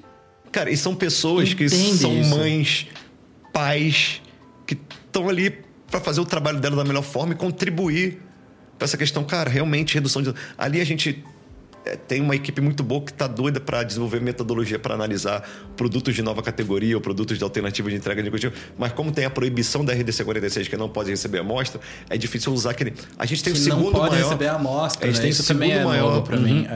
A gente tem o segundo maior parque tecnológico do Brasil em termos de quantidade de técnicas de análise e metodologias. Só perde para Petrobras, Caramba. para ter uma ideia. Então, a gente tem muita ciência a ser gerada. É, E como eu te falei, é um argumento fácil. Chega a ser um argumento ad hominem. Então, acho que vale conhecer um pouco da, da, da, da indústria, como ela está agindo hoje. O que, que a indústria tem também, questão de institutos que, que fomentam o conhecimento, fomentam a ciência. E visitar também, eu te convido para visitar, talvez. Eu gostaria de com ver, algumas pessoas é lá para conhecer. né? É, ver de dentro lá e sem. para ter tua opinião, porque eu acho que você é um cara muito maduro, tem tua opinião e não vai ser eu dizendo que você vai. Ah, é, tá tudo bem. Não, deixa eu lá ver em loco. É, assim, a- toda, toda a questão que envolve é, indústria tabagista, eu, eu confesso que eu tenho uma, uma, uma resistência, assim, sabe? Muito embora eu conheci a Ana e agora conheço você, então são duas pessoas. E vocês são muito legais, né? Então é um negócio que deixa mais pé atrás ainda, porque uma coisa é a gente conversar, trocar uma ideia ali no saguão do evento. Mas quando a gente começa a debater, né, comparar as ideias, é, é diferente, né? Eu lembro que da primeira vez que, a gente, que eu conversei com a indústria foi onde eu mudei muito a minha opinião, assim, porque eu achava como muita gente acha, que a indústria do tabaco não quer o vape no Brasil. Né? Sabe que. Você já deve ter. Óbvio que já ouviu esse argumento. Mas a gente sempre escuta, tipo, qualquer coisa que dá, qualquer Nessa matéria aí que tá rolando na internet agora, que saiu no jornal Metrópolis, que agora tá no, apareceu no Twitter da Choquei, que é gigantão, de um, um, caso isolado de um cara que teve. passou mal e diz que é vape, sabe? E. Cara, o que aconteceu, teve um, um, um seminário que a gente fez em Brasília, que foi transmitido até pelo YouTube que era nossa, tava nossa logo lá, a gente tem direito a debater sobre isso, expor ideias chamar a sociedade para debater. É que o pessoal acha que quando você chama, vocês pagaram não, todo mundo, e as, né? Não, e as pessoas no YouTube falando: não, isso aí não, não libera porque a indústria não quer, mas era a indústria que promovendo vocês, isso. Né? A gente, mas a gente não quer liberar por liberar. A gente quer criar regras, porque hoje no mercado quem, quem não pode atuar é a gente que a gente segue todas as regras, porque aí tu vê um mercado Exatamente, tomado, tem tudo aí, entendeu? Né? E a gente tem condições de garantir é, padrões de qualidade altíssimos, como a gente já garante hoje em outros países. Então, é, esse é o ponto. Como, voltando àquele, àquela questão, acho que é um argumento fácil, que é um argumento que talvez tenha uma base no estigma que foi criado antigamente, mas como eu falei, a, a, a indústria, a empresa não é uma coisa etérea, ela é feita por pessoas. Então são pessoas que são pais de família, mães de família e que querem fazer o seu melhor e gostariam de participar dessa transformação aqui no Brasil, ou seja, sendo um dos participantes ou um dos, do, das empresas que poderiam contribuir numa política de redução de danos porque tem produtos a oferecer de redução de danos. Você comentou no começo que é uma das missões da, da BAT é construir um futuro melhor. Construir um amanhã melhor. Um amanhã melhor. Isso é sempre foi assim? Foi uma missão que foi revista? Isso você tem alguma curiosidade a respeito disso não? A gente tem, a gente vem pensando nossa estratégia e vem pensando nossa atuação na sociedade como um todo sempre. Então, como eu te falei, desde a década de, da década de 50 vem surgindo pesquisas para diminuir o impacto é, do ato de, de fumar é, na saúde das pessoas. E isso a gente, hoje, para sobreviver, é não para sobreviver, mas hoje para a gente poder estar tá na, na, sociedade que está sempre pensando em novas formas de consumo, repensando o consumo, mesmo que muitas vezes pensar, ah, tá mais consumista ou não, mas a gente está mais consciente sobre o nosso consumo. Sim. A gente falou, a gente também tem um papel na sociedade. E foram as pessoas que foram vindo depois que foram discutindo isso, porque são pessoas que estão ali e que são pessoas que chegam em cargos executivos, como eu estou hoje, que vão chegar lá em cima e que vão tomar decisões. Então foi decisão de falar, a gente tem potencial de investir para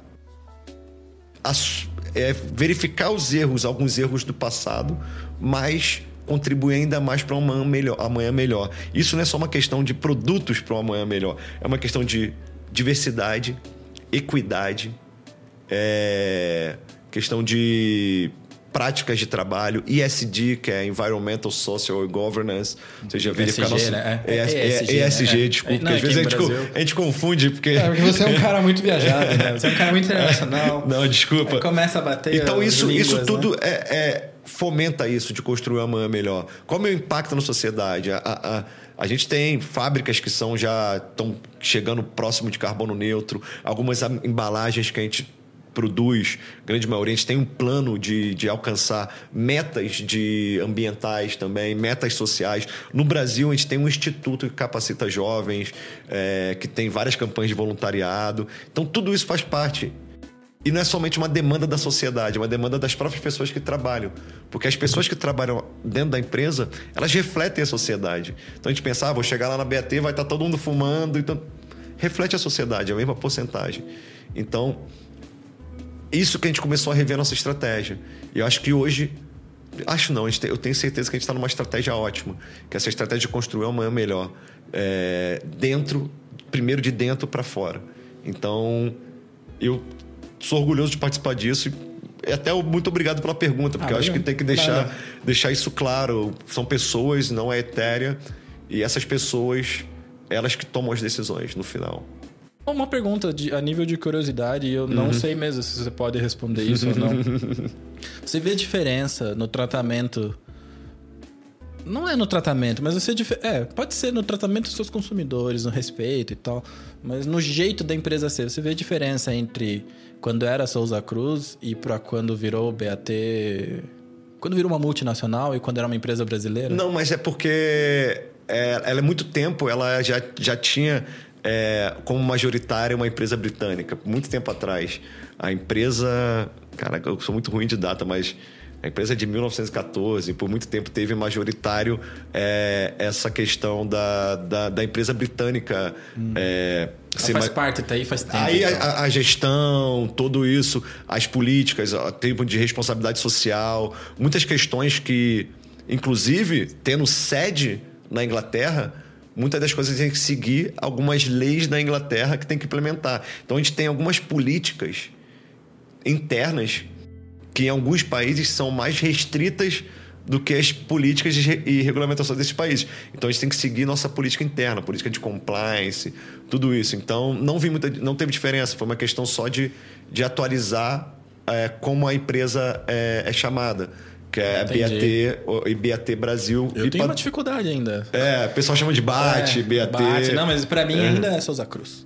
E o interessante que você estava falando, essa eu questão... até que quando a gente gravou o primeiro com a Ana, eu chamei ela de Souza Cruz. É. E eu acho que não, não mas não tem problema. Tempo, Souza é. Cruz foi fundada no Brasil por o, pelo Albino Souza Cruz, que era um português no Rio de Janeiro, e depois foi expandindo. Foi a primeira empresa, uma, é, uma das primeiras empresas a, a é, implementar um sistema integrado de produção que serviu como base até para outras empresas. Olha que só. era que você contratava já a plantação do tabaco. Então você ia lá, produtor, eu quero contratar a tua plantação. Então tu, eu, você depois que plantar, eu vou comprar de ti o teu tabaco.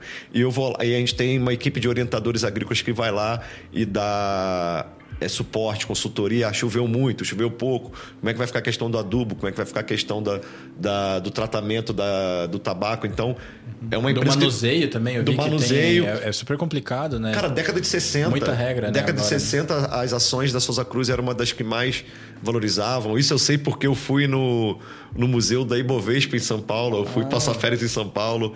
É, e gostei muito, cara. Eu tinha, como carioca, eu tinha um pouco de, de preconceito né? com São Paulo. Porque aqui, quem tira mas, São Paulo? Mas quem a Souza Cruz, Paulo, uh -huh, né? ótima empregadora, é, mais de 100 mil produtores de tabaco, é, que tem. É, que compra, né? Então, que a gente compra, que a gente tem relação. Então, gera bastante emprego e tudo.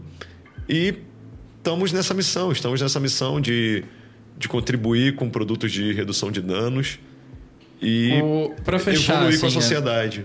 A galera aqui acha que você, a galera, né? A galera quem não conhece acha que vocês só tem cigarro e agora vape. Uhum. Você poderia dar uma também realmente não sei se você pode, se não uhum. só diga posso, assim, não posso. obviamente. Mas diga assim, você poderia tipo só dar um overview dos produtos que vamos supor que a gente consegue aprovar uma regulamentação do jeito que a gente quer que não é muito restritiva, mas também não é muito aberta, que dá ali no meio termo, que contempla o sistema aberto, contempla o sistema fechado. Uhum. É... Cara, desculpa, eu, o eu portfólio de produto? É, eu vou repetir a pergunta, porque eu me perdi no meio. Se eu tô chato, ficando... tu fala, cara. Não, eu, não sei se você repara aqui, o meu olho tá ficando tipo, mais apertado. Eu, eu, eu, tô, eu tô quebradaço, brother, que eu tô não, de viagem já. direto. Não, mas eu fico então, à vontade. portfólio de produto. Bom, então, pra gente fazer real a última pergunta, e daí a gente vai para os vaporados finais, e aí lá você volta a ser o Yuri Yuri, não o Yuri da BAT. Cara, eu tô sendo eu mesmo, cara. Ah, obrigado. ah, não, mas é que quando eu falo assim, é porque quando eu te pergunto coisas da empresa, daí você uhum. tem que falar da empresa, né? Então eu entendo. Não, tranquilo. Enfim, eu, eu entendo a tua observação. Mas é que nas vaporados finais. Não, vaporados finais. A BAT não vai me recomendar uma série pra assistir, entendeu? Eu quero saber de você. Mas, assim, se chega a regulamentação do jeito que a gente quer, contemplando o sistema aberto, contemplando o sistema fechado, que não é nem muito branda, nem muito nem muito nem muito restritiva, nem muito branda.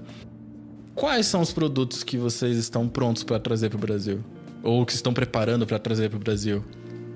É, essa é, essa é uma estratégia que não dá para abrir, né? É uma estratégia de mercado mas a gente tem uma estratégia global que dá para entender muito do como a gente é, atua em diversos mercados. A nossa estratégia é uma estratégia multicategoria. A gente não tem uma estratégia de um produto só, eu quero uma corrida comercial para esse produto. Eu tenho uma estratégia que eu continuo ainda oferecendo cigarro, obviamente, que é só porque eu estou investindo, até que a gente conversou a questão de, de empresas de combustível, vamos botar uma Petrobras da vida, só porque in, é, investe em energia limpa, não necessariamente vai continuar, não vai, vai cessar os combustíveis fósseis. Então tem toda uma caminhada, toda uma estratégia. Então, é uma estratégia de multicategoria que a gente tem os vaporizadores, tem os produtos de tabaco aquecido e tem também sachês de nicotina oral. Aí tem vários tipos, modelos e tudo. Mas basicamente, em termos de entrega de nicotina, esses são os produtos que a gente tem. Obviamente, vários ranges de nicotina, vários ranges de entrega, só que a gente tem um portfólio. Não necessariamente é, são com esses que a gente vai entrar no Brasil. Mas está é, tá no nosso portfólio de produto. Depende essa é uma estra... que pode é, Essa é uma né? estratégia de mercado que é um segredo, obviamente, mas depende muito da regulamentação. Então não precisa. Às vezes eu tô aqui sonhando e entrar com produtos aqui enquanto a gente não resolve a regulamentação. E eu acho que o foco é, é, é resolver a regulamentação e entrar também com políticas de redução de danos nessa questão da diminuir o impacto do cigarro na saúde das pessoas. Cara, legal. Eu fico eu fico feliz em saber que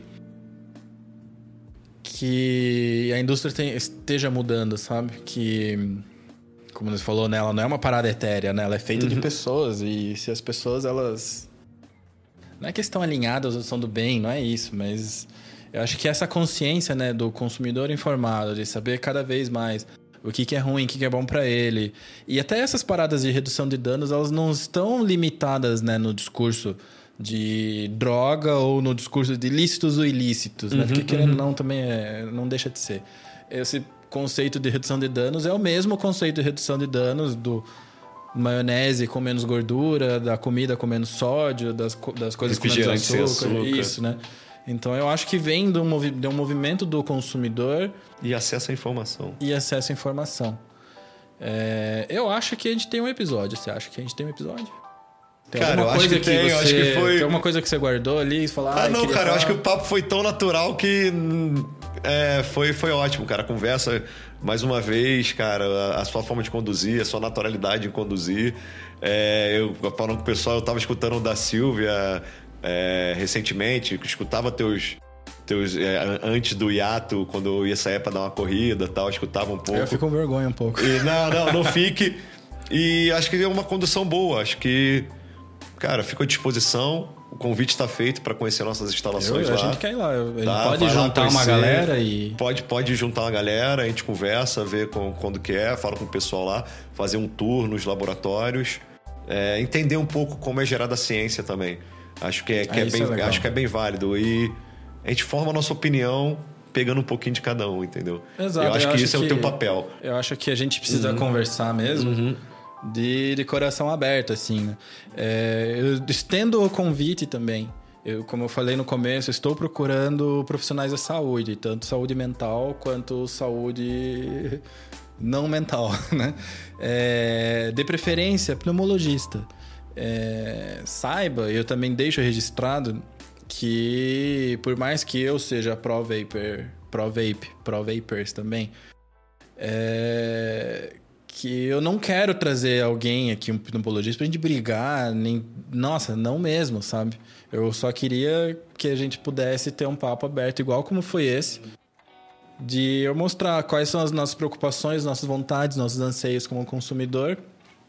E, né, se um pneumologista puder vir, por favor, dele também demonstrar esses anseios e suas preocupações também, porque eu acho mesmo de que tá todo mundo bem intencionado nessa história, pelo menos é o que a gente tá vendo, né? A gente vê que existe sim uma mudança de paradigma da empresa, mas não pela empresa empresa, mas pela questão dos seus funcionários e tudo mais. E também o movimento né, de consumidores está tendo ultimamente. É, tem o meu lado, enfim, a gente vai trazer bastante coisa. E vamos para os vaporados finais antes da gente dar tchau. Vaporados finais. Vaporadas finais. Vaporadas finais. Yuri, você conhece o quadro, né? Conheço. Então, para quem não conhece, para quem é novo, aqui então a gente volta a ser gente como a gente, pessoas convencionais e eu e viemos atrás, né? Estamos atrás de recomendações de entretenimento. Pode ser o entretenimento culto, porque sempre que vem. Sempre que tem uma galera da ciência que vem aqui, eles querem escorregar algum livro muito cabeça, sabe? E daí eu vou lá e falo, olha, assista Homem-Formiga, entendeu? Mas, eu. Quer começar ou quer que eu comece? Quem recomenda primeiro? Fica à vontade, começa, porque aí eu já vejo a tua dica, como é que vai ser, e já Tá. falo a minha. Não, eu já tô com a minha na cabeça já. Ah, é? Eu esqueci de preparar, né? Eu nunca preparo. Então, então deixa eu falar a minha. Tá bom. Dica lá. de série, que eu comecei a ver agora e não terminei ainda, minissérie, Netflix, Trabalho com Barack Obama. Ah, é? Nem Mostra, sabia. Mostra questões Gostei das já. relações de trabalho, como é que elas estão evoluindo. é, foca muito lá nos Estados Unidos, como é que é a classe média, a classe mais alta, como ela se correlaciona com o trabalho. Eu acho que é bem, bem interessante. Legal. Conduzido pelo Barack Obama, que tem uma oratória que para mim é, é exemplo. É, eu, eu, eu, eu sou fã, eu sou fã. é. E um livro, cara, que eu tô lendo chama Drogas para Adultos, que é escrito por Cole Hart, que é um neurocientista americano também. E ele estuda é, essa questão da, das drogas, efeito das drogas, regulamentação. Eu acho muito interessante. E outro livro também que eu vou agora não sair, sair- da ciência trazer dessa livros. questão é A Incrível Viagem de Shackleton, ou Shackleton, que é fala sobre a expedição Endurance em 1914 que foi tentar atravessar a Antártica. Cara, eu já ouvi falar, já ouvi Cara, falar. é top li, demais. Coloca acho. no YouTube também sobre isso, sobre esse documentário, mas o livro é ele te prende, entendeu? Mas dá uma olhadinha no YouTube, Shackleton Endurance Antártica, vai ver o documentário tem imagens dessa época. Ah, então é, é uma questão de liderança, de resiliência. Então eu acho bem interessante. E outra série, Peak Blinders, que pra mim é uma das Peaky melhores depois de acabou Breaking comigo, Bad. é. Breaking Bad. Eu ia falar Succession da HBO, mas eu não sei se Mas eu falei a outra vez. Tu falou, da- acho, que- acho que a, a tua convidada falou da outra vez. É, aí eu pensei, daí eu pensei outras coisas. Aí você falou YouTube, eu pensei, pô, YouTube, do YouTube eu domino. Mas É, eu poderia não estar aqui lembro- ficar. Aí poderia ser Pois mais, é. mais um episódio Esse só que é falando foda, de dica. porque as pessoas vêm e elas dão uma dica, mas eu tô dando dica todo episódio. E eu não consumo tanta mídia assim Aham. pra ter tanto. Mas, cara, eu vou dar uma, eu vou dar uma recomendação que é quase um jabá, mas não é pra mim. E um jabá pra milionários nem faz diferença, né? Não vai ser nem um livro, nem um jogo. Não vai ser nem um livro, nem uma série, vai ser um jogo. Galera, venham jogar Destiny 2 comigo. Acabou de sair. Saiu hoje a nova season, Season of the Deep. E eu queria estar jogando. Estamos gravando, mas eu também gostaria de estar jogando. Acho que eu vou jogar um Pô, pouquinho. tu, acho que tu me desmereceu um pouco aí, cara. Não, cara. Sabe por que não? Porque eu jogo esse negócio, cara, faz muito tempo. Assim, Destiny 2, eu acho que é o melhor gráfico de jogo de tiro. Melhor gráfico do Play 5, acho que tá com Destiny 2 agora. E tem tudo que eu gosto. Tem. É, é ficção, é coisa espacial. É tipo aqueles jogos de piu piu piu, Space Magic e tal, assim.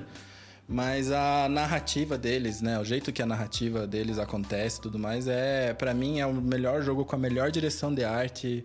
Melhor que Last of Us? Pô, pergunta Você me difícil. bota numa pergunta- É, numa mas é, ué. difícil. Imagina É, se eu tivesse te de- entrevistando as perguntas que eu É. faria. Cara, eu vou dizer que sim. É. São- Não, são eu, coisas eu sou um cara muito diferentes. de videogame, tá? São eu tenho diferentes, mas não né? jogo muito. Fui pro Rio, joguei com a minha sobrinha o Last of Us e me amarrei e vi a série. E- que é, interessantíssima a série então, nossa, também. Jogue o 2 também, porque. Uhum. eu- enfim, é o que vai sair, né?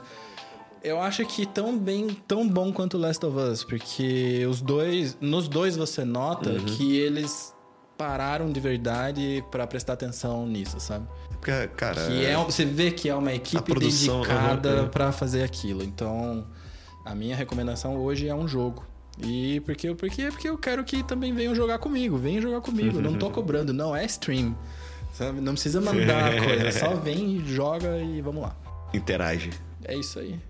Então, Yuri, realmente temos um episódio. Geralmente a gente pergunta mídias sociais e tudo mais, porque a galera que eu costumo conversar é underground, né? Tipo, é da comunidade, ou é influencer, ou tá na internet, assim, né? Eu não É, sei como cara, é que é, é, casos. eu tenho mídia social. É... Coloca as que você E- que querem que te siga. Não, assim. e são bem distintas, Se entendeu? for, é. São bem distintas. Eu sempre. Eu, eu acho que eu mais uso é LinkedIn. Então é Yuri Esteves. é com I e URI, Yuri Esteves no LinkedIn. É, coloco algumas coisas que saem de pesquisa sobre é, alguns eventos que eu vou, alguns estudos que saem, eu coloco lá. Não sou muito ativo, mas busco quando eu vejo uma informação interessante, como o caso que aconteceu na Suécia, caso que aconteceu na Inglaterra sobre essa questão de redução de dano, eu coloco lá. E tem Yuri Esteves, Esteves também no meu Instagram, mas é mais pessoal. É, é eu, minha é família. É curioso, só pra quem é stalker, Só pra quem é né? curioso, mas. É. Que, que, é, que, que é a vida como ela é, entendeu? Então tem essas redes sociais, fiquem à vontade. E no meu LinkedIn, alguma dúvida que tiver, é, ah, estudo que você citou, a referência e tal, eu fico à disposição para responder algumas dúvidas quando possível e mandar algumas referências. Legal, legal. Muito obrigado. Então, Yuri, é isso. Cê... Eu falar seja bem-vindo. É, no final do episódio a gente tá meio zureta já. Mas é isso, Yuri. Muito obrigado por ter vindo, especialmente porque você veio pra gente gravar pessoalmente. Uhum. É... Muito obrigado de novo por, causa... pra... por isso. Minha moral tá lá em cima, você não tem noção. Não, cara, é um, é um prazer. Eu acho que é uma troca muito interessante. Uma e troca muito interessante. realmente a gente não ia ter esse resultado uhum. na, nas internets. Então, é isso aí, Yuri. E, bom, bate aqui. Valeu. Valeu. Um abraço. Tchau, tchau. Falou, Vaporacasters. Até o próximo episódio. é isso. Uh! Quanto tempo aí? Quase.